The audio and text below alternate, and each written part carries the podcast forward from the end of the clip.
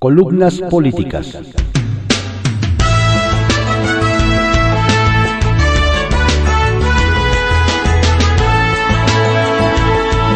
Continuamos con la audiosíntesis informativa de Adrián Ojeda Román, correspondiente a hoy, jueves 10 de febrero de 2022.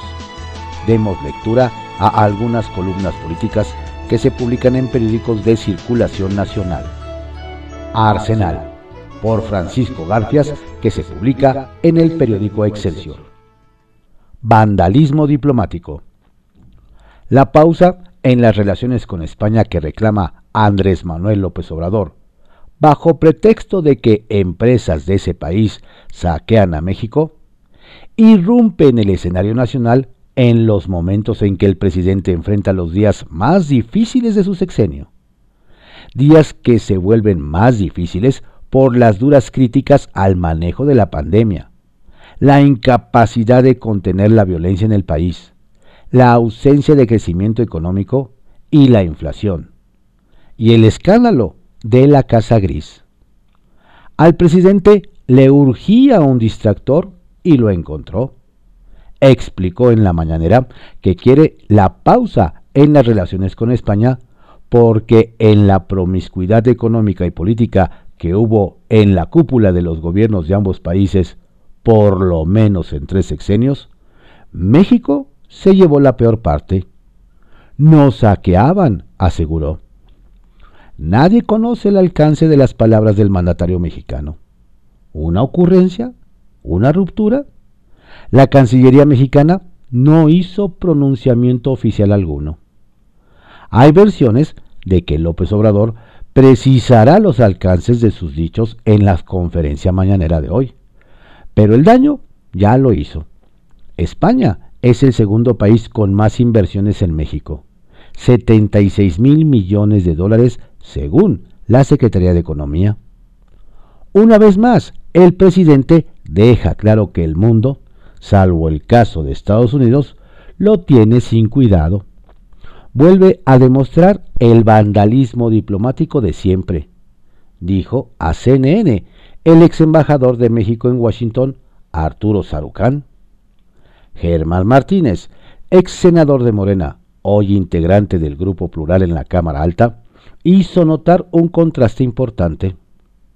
Resulta ridículo que el mismo día que le echa bronca al gobierno de España, ese mismo día le toma dictado al gobierno de Estados Unidos.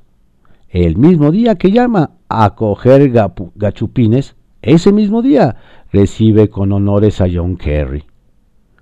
Resulta de veras poco razonable que esté bronqueándose con empresas españolas que están haciendo por lo menos el tramo 2 del tren Maya.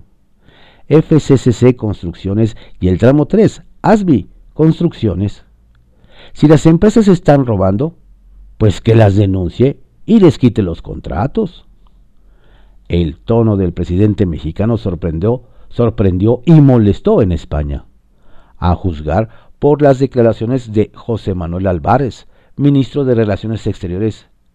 El canciller español hizo una pausa en la reunión que sostenía en Lyon, Francia, con sus pares europeos para manifestar su sorpresa por las palabras de López Obrador. Habría que preguntarle al presidente López Obrador qué es lo que ha querido decir con eso y cuál es el tenor oficial que le da a esas declaraciones. Hizo notar que López Obrador se contradice con sus declaraciones de hace una semana, pero también con las de su canciller Marcelo Ebrard con el que tuvo un encuentro en Honduras y públicamente saludó la relación con España. La relación entre España y México es estratégica. Va más allá de declaraciones verbales súbitas o de palabras puntuales. El gobierno de España no ha hecho ninguna acción que pueda justificar una declaración de este tipo, puntualizó el canciller español. En el Senado se produjo ayer un ríspido debate sobre si hubo o no conflicto de interés en el asunto de Hughes Baker. Resultaba patético escuchar el discurso de las radicales de Morena a la hora de hablar de lo que la panista Xochitl Gálvez ya bautizó como la Casa Gris. A Imelda Castro le parece que no hay nada que investigar en el hecho de que el hijo del presidente de México haya vivido en una casa de propiedad de un alto ejecutivo de la empresa Hughes Baker, que tiene contratos con Pemex. No hay ningún conflicto de interés porque no hay ningún beneficio, ninguna ganancia. Es una campaña, una guerra sucia más, porque quieren bajar la popularidad del presidente y no saben cómo. Me pregunto si el discurso hubiera sido el mismo si se tratara de un hijo de Peña, de Fox o de Calderón. Otra senadora de Morena, Antares Vázquez, aventó la piedra en la tribuna, pero salió corriendo del salón de sesiones cuando vio que Lili Telles pidió la palabra para hechos. En su intervención dedicada a denunciar a los mercenarios del periodismo que balconearon el caso Hughes Baker, uno se refirió a Lili Telles sin mencionarla por su nombre. Hay una señora que aquí viene a hablar pestes del hijo del presidente y que hace unos meses se quejó porque alguien le dijo algo de su hijo en las redes sociales. Lili acusó recibo. Le costó que la presidenta de la mesa directiva, Olga Sánchez Cordero, le diera la palabra. Le cortaron el micrófono, pero al final, asesorada por el doctor Garita, se la dio. No se vaya, cobarde, le gritó Lili cuando vio que se salía. Capital Político por Adrián Rueda, que se publica en el periódico Excelsior. Díaz Polanco pone alto a Morenos. Un hueso duro de roer para los radicales de la 4T en Donceles ha resultado el presidente de la mesa directiva del Congreso de la Ciudad de México, Héctor Díaz Polanco, quien no se deja mangonear por ningún diputado de Morena que quiera llevar agua a su molino. El legislador de origen dominicano desprecia las reuniones plenarias convocadas por sus compañeros y ni siquiera asiste a las discusiones semanales de la agenda legislativa que quieren impulsar. Desde el inicio de la actual legislatura, diputados como Valentina Batres han querido brincarlo, tratando de incidir en la conducción de las sesiones legislativas, pero sus intentos han topado con pared. Por mucho que Batres ha metido en esa lucha a Marta Ávila Ventura, coordinadora de la fracción de Morena, para imponer una agenda en particular, Díaz Polanco no se ha dejado. Incluso las legisladoras han buscado colar temas a través de Alfonso Vega, titular de servicios parlamentarios, pero el presidente de la mesa les mandó a decir que cualquier cosa la vieran directamente con él. Quien decide la mayoría de los temas de la bancada mayoritaria es Valentina, apoyada por la posición de su hermano Martí como secretario de gobierno, pero a pesar de ello, se ha dado de topes en el Pleno. En ese tema, su coordinadora no le ayuda mucho, pues Ávila Ventura no ha dejado de ser una golpeadora, al grado de que la vicecoordinadora Guadalupe Morales tiene que entrar al quite cada rato para, para medio enmendar la relación con las demás fuerzas políticas. La fracción mayoritaria del Congreso de la Ciudad de México quedó extraviada un día antes de que iniciara la actual legislatura, cuando el Tribunal Electoral bajó a José Luis Rodríguez, actual secretario del Trabajo en la capital, quien iba a ser el coordinador. Ante esa baja, el grupo Iztapalapa de Clara Brugada y Ernestina Godoy impulsaron a Marta, una de las suyas, para repetir al frente de la bancada, con lo que pensaban controlar la actividad legislativa en Donceles. Ante esa jugada, Claudia Sheinbaum propuso a Guadalupe Morales para la vicecoordinación y las cosas se nivelaron. Cuando Martí Batres llegó a gobierno, los radicales pensaron que la tenían ganada, pero solo 10 de los 29 diputados que tienen se alinearon con el clan.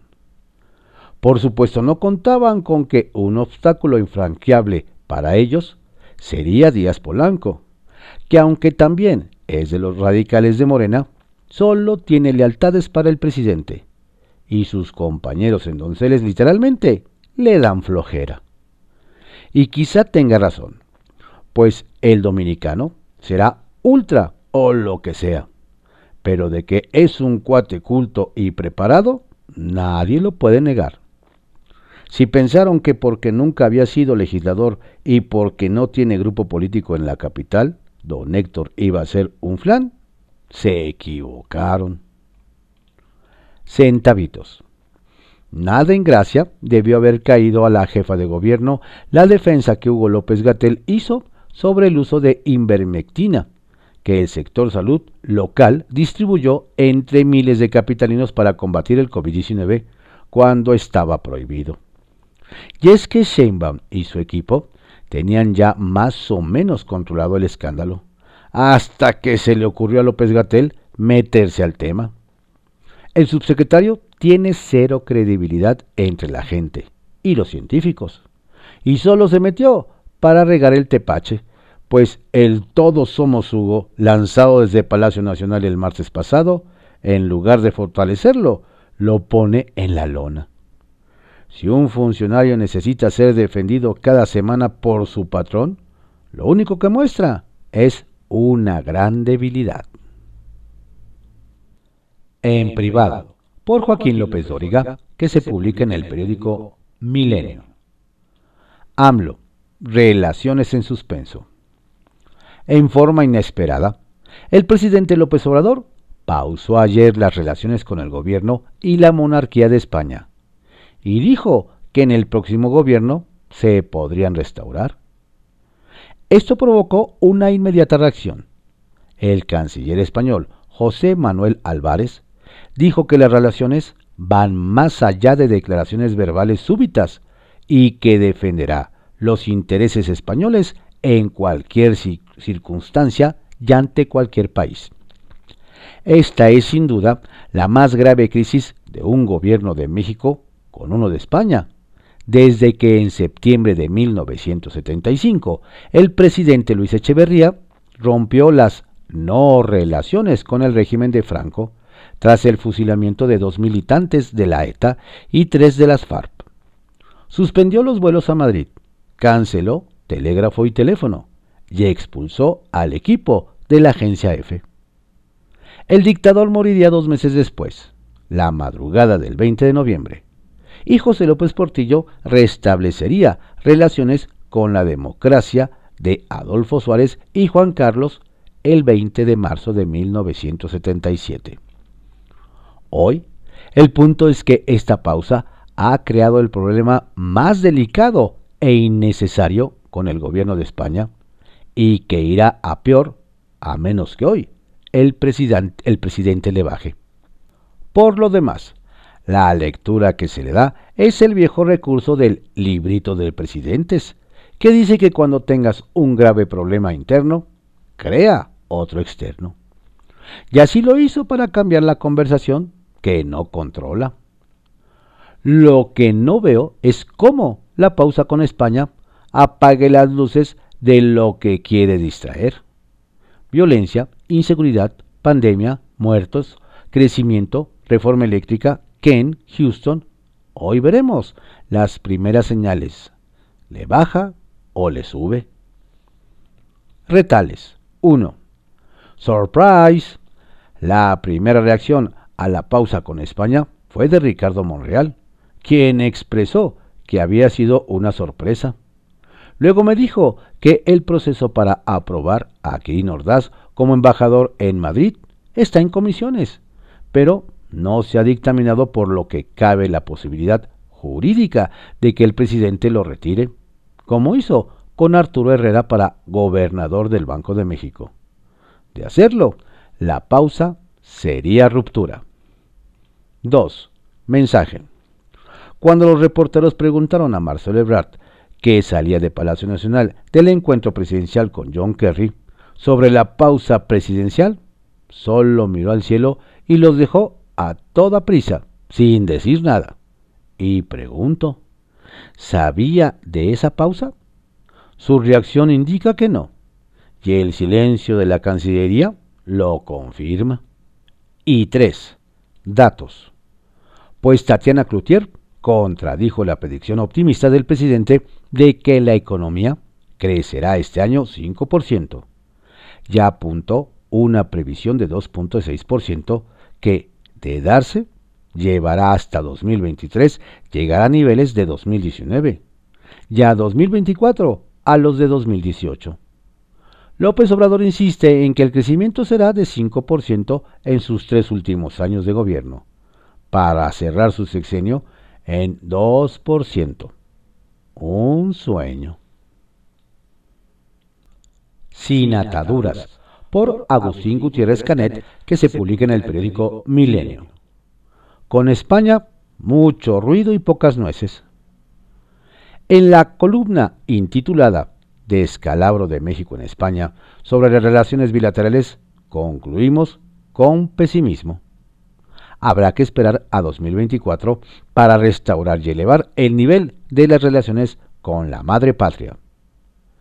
El pesimismo fue refrendado ayer por el mismo presidente Andrés Manuel López Obrador. Entonces, vale más, vale más darnos un tiempo, una pausa, a lo mejor, ya cuando cambie el gobierno, ya se restablecen las relaciones y yo desearía, ya cuando no esté yo aquí, no fuesen igual como eran antes. El presidente hablaba ayer en su conferencia de prensa sobre cómo los gobiernos anteriores permitieron que grupos de empresarios usaron las energías limpias para hacer negocios sucios, cuando de repente, sin que nadie le preguntara, dirigió sus baterías hacia el gobierno y empresarios españoles. Se supone que la relación con el gobierno de España se había normalizado después de que otorgó el beneplácito a Quirino Ordaz, cuatro meses después. Inusual tardanza, clara señal de malestar de los españoles por las constantes críticas de López Obrador a España, desde la conquista hasta el saqueo. El beneplácito fue resultado de las gestiones diplomáticas el 10 de enero en la sede de la Secretaría de Relaciones Exteriores entre el secretario de Estado para Iberoamérica y el Caribe Juan Fernández Trigo y la subsecretaria Carmen Moreno. Se supone que el táctico entendimiento alcanzado era que México se moderaría en sus expresiones públicas a cambio del beneplácito y comenzar a normalizar las relaciones como el mismo mandatario encomendó al exgobernador de Sinaloa. En estas nuevas circunstancias, Kirin Ordaz debería declinar el encargo diplomático antes de ser ratificado por el Senado, pues no tiene caso ser embajador de México en pausa si ya no hay nada que hacer en Madrid. En consecuencia, nuestra embajada podría descender a nivel de encargado de negocios hasta 2024 mientras que España mantendría el actual nivel de embajador, dada la relación estratégica con México. López Obrador tiene razón de que hubo contubernios en los gobiernos de Fox con Iberdrola, de Calderón con Repsol y de Peña Nieto con OHL, entre otras empresas españolas. Es cierto que él los denunció cuando era líder opositor, pero ahora que es presidente, tiene la responsabilidad de presentar las pruebas y consignar a los responsables, tanto mexicanos como españoles, de conformidad con nuestras leyes, pero los responsables siguen impunes. Si bien los agravios empresariales deben subsanarse y someter a la justicia a los funcionarios corruptos mexicanos, no debería afectar las relaciones diplomáticas con España de algo que sucedió hace años.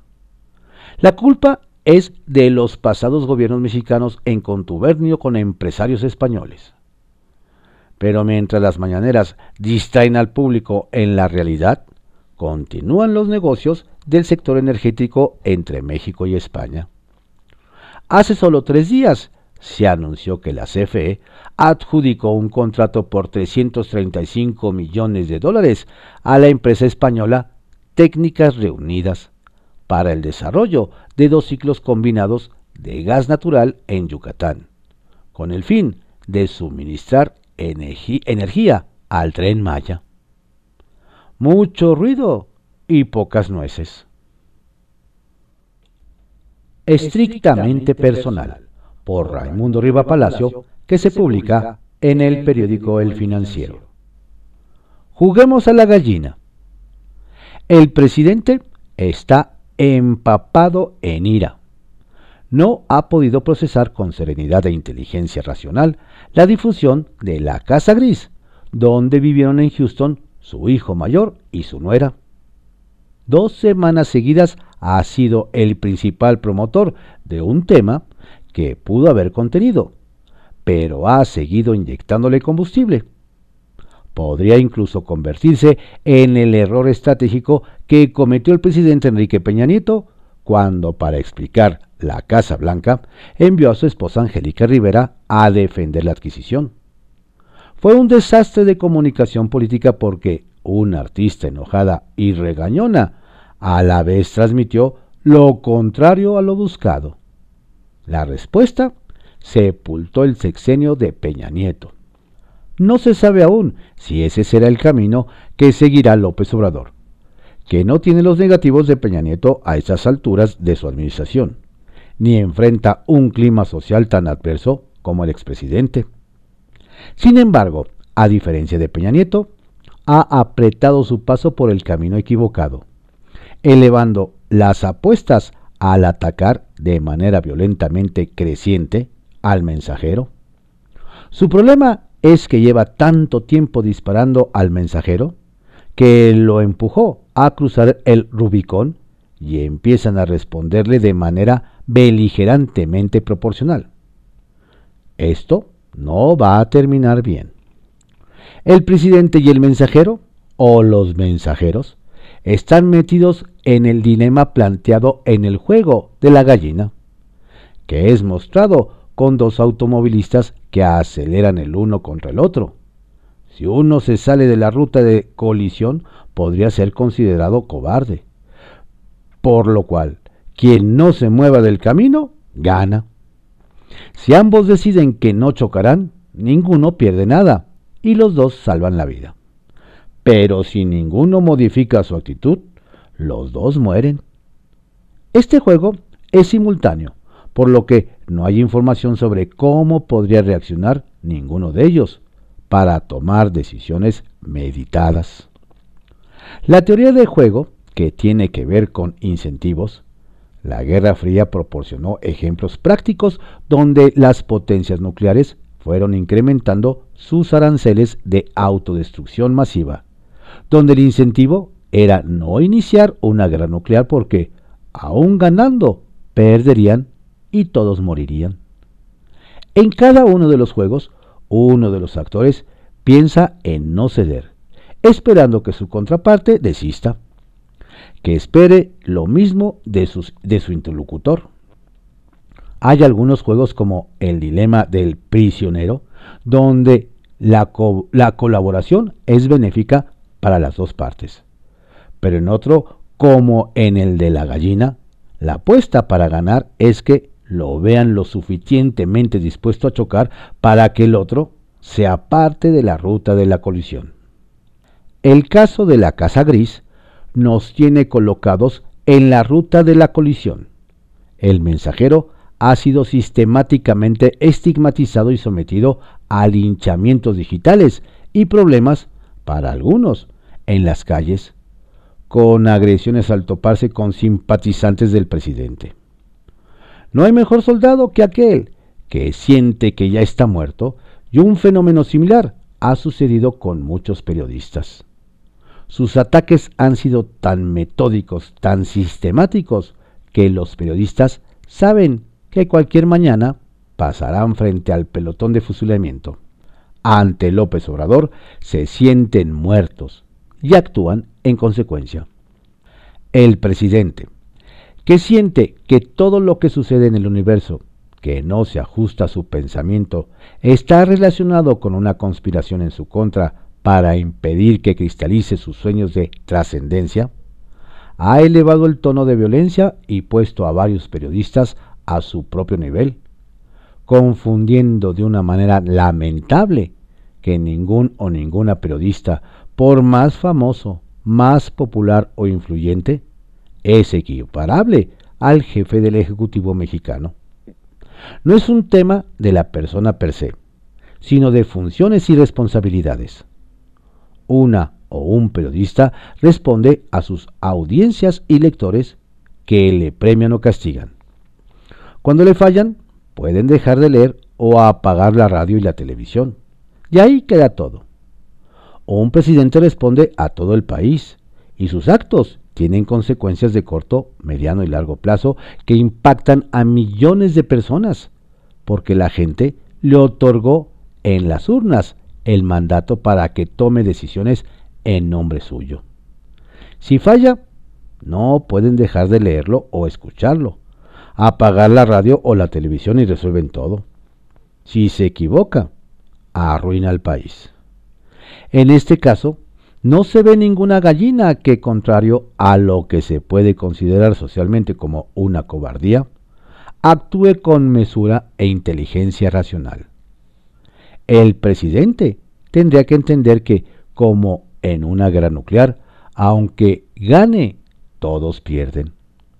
La Casa Gris lo tiene desubicado y ya contaminó sus decisiones. No se puede explicar de otra manera el por qué declaró ayer que había puesto en pausa las relaciones con España, transfiriendo su ira con los mensajeros y su frustración. Si tan solo reflexionara en la paradoja de que no termina de apagarse el escándalo porque él mismo ha impedido que se evapore y minimice, y en que está infectando decisiones de gobierno, está manejando el presidente los asuntos públicos a partir de sus berrinches, así está manejando el país. Qué miedo y qué desgracia. López Obrador no ha podido compartamentalizar su mente y separar la ira contra sus críticos de la Casa Gris y de sus prejuicios, de las decisiones de gobierno. No se puede gobernar con el hígado, ni a partir de estados de ánimo. Tampoco puede quedarse ciclado en el tema de un conflicto de interés y eventualmente un caso de corrupción de su hijo y resolverlo en la ventanilla de la función pública que tiene la competencia para dilucidarlo. El presidente está obnubilado y cuando eso sucede, al perder el control, pero no el poder, nos ha ido muy mal como país. López Obrador tiene que desacelerar y evitar la colisión.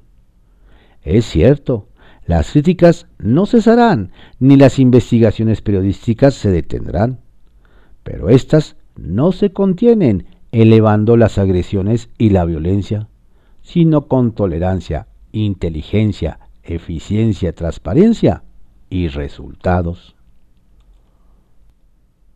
Coordenadas por Enrique Quintana que se publica en el periódico El Financiero. Las razones del enojo de AMLO con España. ¿Qué es lo que está pasando por la mente del presidente López Obrador para haber propuesto poner una pausa en las relaciones entre México y España? La analogía planteada por el presidente fue la de una pareja que se da un tiempo para distanciarse antes de decidir si rompen definitivamente o si hay un reencuentro. De hecho, incluso sugirió el plazo de la pausa hasta el fin de su administración. Eso significa ya no quiero nada con el gobierno español ni con la mayoría de las empresas de ese país. Ya después ustedes verán. El presidente exhibe con ese señalamiento una profunda ignorancia de las relaciones internacionales, en las cuales no puede haber pausas para luego resolver el futuro de la relación. No solo es ignorancia, también es soberbia. Una persona sensata que hace un anuncio tan importante, usualmente lo consulta con sus colaboradores. Y ayer los funcionarios de la Cancillería se enteraron de lo que anunciaba el presidente, mientras sostenían una reunión de trabajo con John Kerry. Es claro que se trató de un arranque del presidente, derivado de alguna información que conoció o de las conversaciones que ha tenido con sus más cercanos. El presidente tiene el problema de que tampoco calcula las consecuencias de algunos de sus dichos. ¿O sí? El efecto del anuncio de la pausa fue crear una enorme incertidumbre en una relación intensa, compleja y de mutuo provecho entre ambos países. Se explicó ampliamente ayer que España es el segundo país en importancia en materia de inversión extranjera directa en México con 76 mil millones de dólares acumulados, solo por debajo de Estados Unidos. Imagine usted la incertidumbre que surgió entre los corporativos de numerosas compañías españolas que operan en México, pensando en la mera posibilidad de una ruptura de relaciones entre ambos países. Por eso preguntaba si no será la generación de esa incertidumbre el objetivo de AMLO, que juzga que las empresas españolas vienen a robar. Desde luego que no habrá de darse tal ruptura. Apueste a que en la mañanera del día de hoy se habrá matizado la afirmación sin retractarse de ella. Y desde luego no habrá ninguna notificación formal de la pausa, porque tal cosa no existe. En todo caso, lo que va a existir es un enfrentamiento de las relaciones ante un gobierno que se percibe hostil. En Morena ayer, algunos políticos trataron de arreglar las cosas explicando que lo que quiso decir el presidente es que no se va a tolerar el saqueo de empresas españolas. Hay quien dice que en realidad el objetivo de AMLO es manipular la agenda pública para que ya no se hable de José Ramón López Beltrán y su casa en Houston. Es probable que, en efecto, ese sea uno de los resultados esperados, pero no creo que sea el propósito principal. El presidente sí tiene un problema con España. Uno que no tiene que ver con relaciones económicas o políticas, sino con su visión de la historia. El hecho de que su demanda para que las actuales autoridades españolas pidieran perdón por la conquista no se ha tomado en serio, seguramente le molestó profundamente. El problema es que está poniendo en riesgo una compleja y densa relación construida por muchos años debido a un enojo. Y quizá es aún más preocupante para el país la forma en la cual está tomando decisiones. Pareciera que está excluyendo del círculo más cercano a funcionarios políticos o empresarios que le pueden conectar con la realidad. Y en contraste, está reuniendo en torno a sí a aquellos que le aplauden y celebran sus ocurrencias. El país corre grandes riesgos si así está funcionando el presidente de la República. Ojalá se trate de una hipótesis equivocada, pues de lo contrario podemos enfrentar tiempos aún más difíciles en los próximos años. Alajero por Marta Naya, que se publica en el periódico El Heraldo de México. AMLO patea la relación con España. Si en la Torre de la Alameda por poco les da un infarto al escuchar al presidente López Obrador decir que había que pausar la relación con España y que sería mejor que hasta nos tardáramos en normalizarla, a los diplomáticos españoles los dejó patidifusos desayunaba el embajador español en México, Juan López Dóriga Pérez, con Porfirio Muñoz Ledo, cuando esto ocurrió. La sorpresa era enorme. Las llamadas de Madrid no se hicieron esperar. Nadie entendía nada, ni allá ni acá, mucho menos lo que había querido decir AMLO con pausar la relación. A investigar de uno y otro lado, a revisar el contexto, la mañanera completa, los dichos del presidente, el tono, ya cruzar llamadas entre cancillerías. Al final de cuentas, el jefe de la diplomacia española, José Manuel Álvarez, llegaría a una conclusión. Primero, que el gobierno español no hizo nada que pudiera justificar una declaración de este tipo, y que más bien parecían declaraciones verbales súbitas del mandatario mexicano. Y como tampoco encontraban una traducción oficial al término pausar la relación, ni había ningún comunicado oficial del gobierno al respecto, el ministro de Asuntos Exteriores de España pidió preguntarle al presidente López Obrador qué es lo que había querido decir con eso y cuál es el tenor oficial que le da a esas declaraciones. Del lado mexicano, entre tanto, Muñoz Ledo se preguntó quién estaría influyendo en el presidente y con qué propósito para inducirlo a este tipo de declaraciones.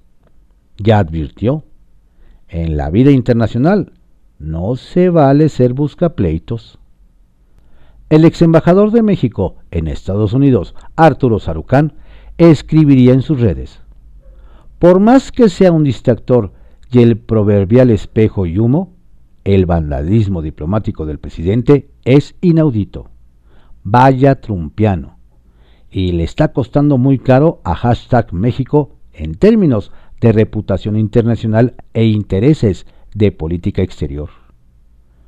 Desconcertado, el académico Agustín Basabe, ex embajador en Irlanda, preguntó a su vez al presidente, ¿está pidiendo que no se ratifique ni envíe embajador al que Madrid ya dio su beneplácito?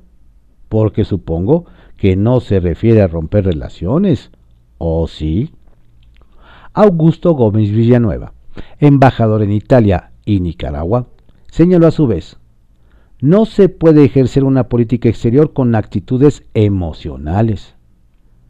¿Qué llevó al presidente a patear de tal manera la relación de México con España? Hipótesis hay varias. Algunas de ellas se escribieron y comentaron a lo largo del día. Van desde un berrinche hasta la posibilidad de ver venir demandas multimillonarias de las empresas españolas a las que trae entre ceja y ceja. Gemas. ¿Y ahora qué va a pasar con Quirino Ordaz? ¿Seguirá el trámite en el Senado para que se vaya como embajador a España o se dejará la representación a nivel de un encargado de negocios? Contra las cuerdas, por Alejandro Sánchez, que se publica en el Heraldo de México. Ya no hace magia el pañuelo blanco de Palacio. Nadie tiene dudas de que López Obrador es un mago de la comunicación. Nada más que en estos momentos el pañuelo blanco, sacado de la bolsa de su saco, ya no funciona para hacer creer que se acabó la corrupción en este sexenio. El presidente parece verse obligado a tender una cortina de humo de mayores alcances para dejar en segundo término la crisis por la que atraviesa su lucha contra la corrupción y otros temas que forman parte de un listado de problemas nacionales que han colocado su popularidad contra las cuerdas. Ni el director de Pemex, presente en la mañanera de ayer, ni él han podido desmentir ni aclarar el conflicto de interés de José Ramón López Beltrán, quien vivía en una mansión en Houston propiedad de Baker Hughes, situada en el lugar 7 de la lista de los proveedores históricos de la paraestatal y con mayores privilegios en los últimos cuatro años. AMLO cayó 7 puntos en las encuestas al quedar en 60% de aprobación como reveló el 3 de febrero el financiero. En otras ocasiones, tanto el presidente como su vocero Jesús Ramírez han presumido esa firma en conferencias de Palacio Nacional. De las seis gubernaturas a disputarse en junio, Morena apenas ganaría dos, lo que deja lejos al partido de sus expectativas de hacerse de cinco. Distinguidos personajes que forman parte de su primer círculo enfrentan acusaciones formales por tráfico de influencias y enriquecimiento ilícito. Se recrudece el enfrentamiento entre los grupos de Morena. Después de la primer convención nacional, inició una rebelión para sacar a Mario Delgado de la presidencia del partido. La crisis de reclutamiento y utilización de niñas, niños y adolescentes por grupos delictivos. Entre enero y octubre del año pasado desaparecieron 3.726 menores de entre 0 y 17 años.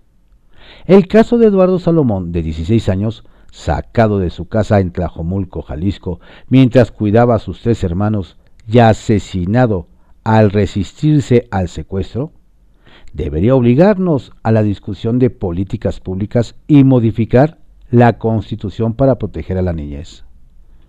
Se pueden seguir enumerando temas por malos logros en ese sexenio.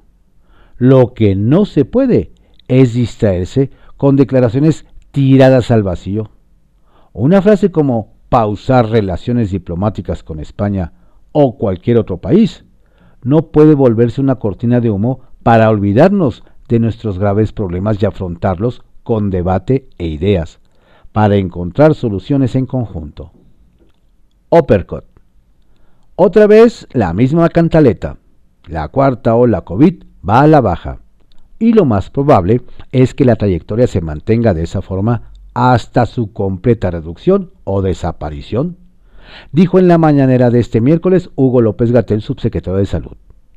Pero en la noche, oh sorpresa, de 6.343 casos de contagio al día y 132 muertes el martes, pasamos a 24.898 casos nuevos y 743 fallecidos el miércoles. ¿Es un privilegio sostener a López Gatel?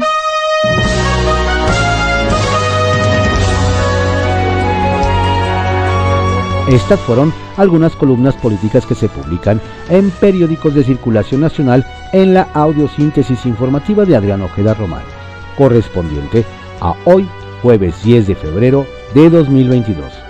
Tenga usted un excelente día. Cuídese mucho, no baje la guardia, no le haga caso a López Gatel. Reciba saludos cordiales de su servidor, Adrián Ojeda Castilla.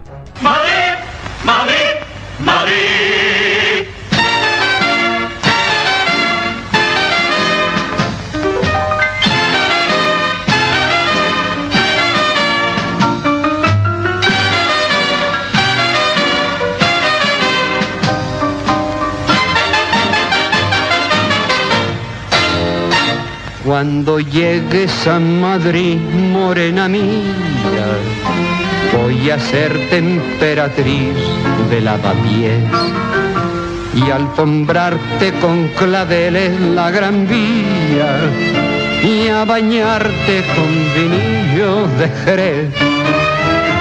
En chicote un agasajo postinero la crema de la intelectualidad y la gracia de un piropo retrechero más castizo que la calle de Alcalá.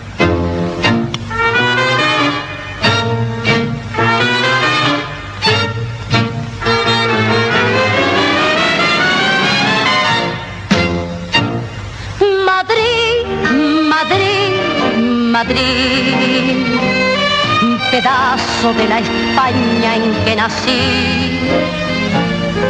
Por algo te hizo Dios la cuna del requiebro y el chotín. Madrid, Madrid, Madrid. En México se piensa mucho en ti